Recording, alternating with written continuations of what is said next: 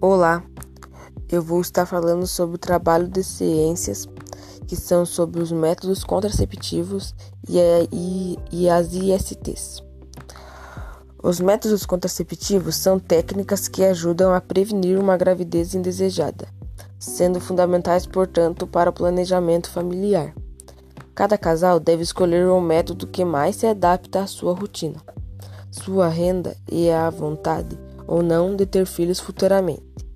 Vou falar sobre o anticoncepcional injetável. O anticoncepcional injetável é uma injeção que contém hormônios, seja apenas progesterona e, e ostrogênio, juntos que impedem o corpo de liberar óvulos e tornam espesso o muco no colo uterino.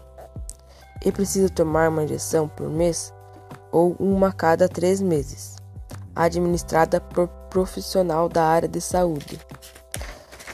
E sobre as ISTs, eu vou estar falando sobre o sífilis, a doença sífilis, que é causada pela bactéria Treponema pallidum, além do contágio por contato sexual, pode ser transmitida também pela placenta da mãe para o filho.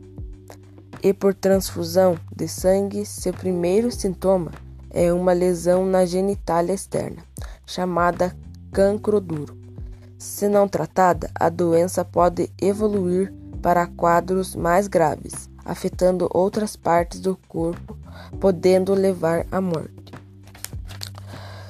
Os sinais e sintomas aparecem entre seis semanas e seis meses do aparecimento e cicatrização da ferida inicial podem surgir manchas no corpo que geralmente não cocam, incluindo palma das mãos e plantas dos pés, e pode ocorrer febre, mal-estar, dor de cabeça e ínguas pelo corpo.